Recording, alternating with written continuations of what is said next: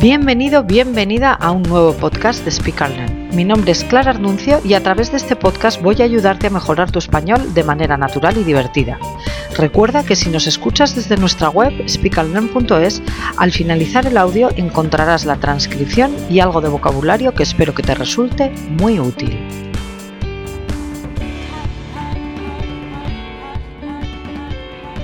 Bienvenido, bienvenida a un nuevo episodio del podcast de Speakerland. Aprovechando que ayer fue el día de San Valentín, hoy quiero contaros la historia de los amantes de Teruel, una historia de amor eh, española que se parece mucho a la historia de Romeo y Julieta de Shakespeare, pero eh, unos años antes, ya que estamos hablando del siglo XIII y Shakespeare escribió Romeo y Julieta varios años después. Hay un dicho en España que utilizan los más escépticos con el amor, que es eh, los amantes de Teruel, tonta ella y tonto él.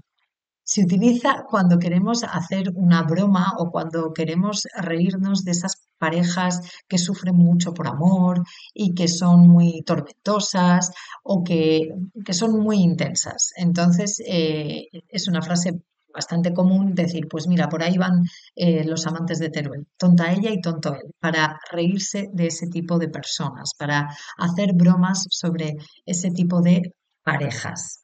Pero, ¿quiénes eran los amantes de Teruel? ¿Qué pasó con ellos? ¿Existieron de verdad o es simplemente una leyenda? Según los historiadores, dependiendo de la fuente que miremos, los amantes de Teruel existieron y se llamaban eh, don Diego de Marcilla y doña Isabel de Segura. Aunque hay fuentes que dicen que no se llamaba don Diego, sino que se llamaba don Juan y que cambiaron el nombre, se cambió el nombre eh, a partir de las recreaciones del teatro barroco del siglo XVII, donde se le cambió el nombre y se le puso Diego de Marcilla. Hoy se le conoce más como Diego de Marcilla. Y Juan Martínez de Marcilla, pues eh, eh, se, se, le cambió el nombre.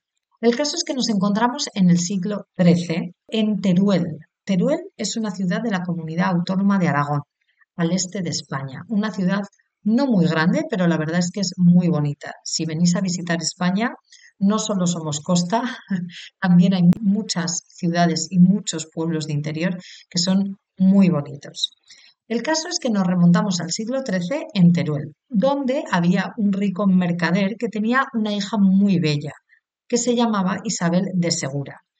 Y también había un muchacho, un chico, que algunas fuentes dicen que era pobre pero muy honrado, Juan de Marcilla o Diego de Marcilla, según la fuente, y otras fuentes dicen que en realidad no, que en realidad venía de una familia también muy adinerada que había perdido todas sus tierras y todas sus posesiones y dinero en, el, en 1208 debido a una plaga de langostas.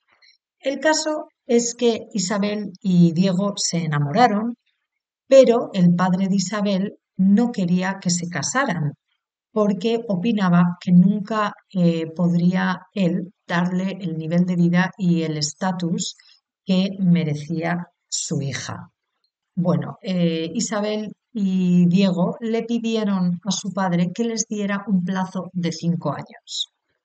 Si al finalizar este plazo eh, Diego o Juan, como le queráis llamar, no había conseguido la gloria y el dinero y el estatus necesario para ella, para Isabel, entonces Isabel se podría casar con quien dijera su padre.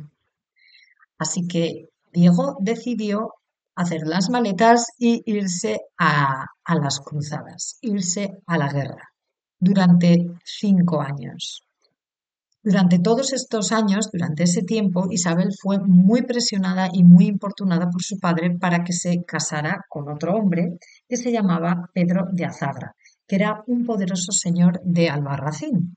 Pero ella se mantuvo firme y decía que solo se casaría pasado el plazo de esos cinco años. Se decía que Diego de Marcilla había estado luchando en las batallas de Tolosa y de Muret y todos los soldados que volvían con vida de allí decían que no había quedado nadie vivo, por lo que le hicieron creer a Isabel que Diego había muerto. No se sabe, no está muy claro si fue, fue, la propia familia de Isabel la que extendió esa mentira, la que extendió ese bulo para convencerle a Isabel de que se casara con el otro pretendiente, eh, Pedro de Azagra, que tenía muchísimo dinero y que era el pretendiente que quería su padre para ella. El día que terminaba el plazo de los cinco años, el padre organizó la, boda, la ceremonia, para que Isabel por fin diera el sí quiero a don Pedro. Con tan mala suerte de que eh, don Diego o don Juan no consiguió llegar hasta el día siguiente. Cuando entró en Teruel se preguntó por qué, a qué se debía esa gran fiesta que había organizada y en el pueblo, en la ciudad, le contestaron que era debido al matrimonio de doña Isabel de Segura. Y él, bueno, pues como os podéis imaginar, se enfadó muchísimo. Aunque lo cierto es que él no había llegado a tiempo, se había retrasado un día, pero se enfadó muchísimo y fue a verla. Le pidió que por favor le diera un beso, que se fuera con él, etcétera, etcétera, pero ella ya se había casado y decidió que, no, que, ya se había casado y que no podía, no podía ya dar marcha atrás. A las pocas horas, Diego de Marcilla murió, murió de pena. Fue algo muy, muy sonado en el pueblo y entonces se organizó un gran funeral y no acaba aquí la historia, porque durante el funeral, claro, Isabel en realidad se había casado con un hombre al que no quería.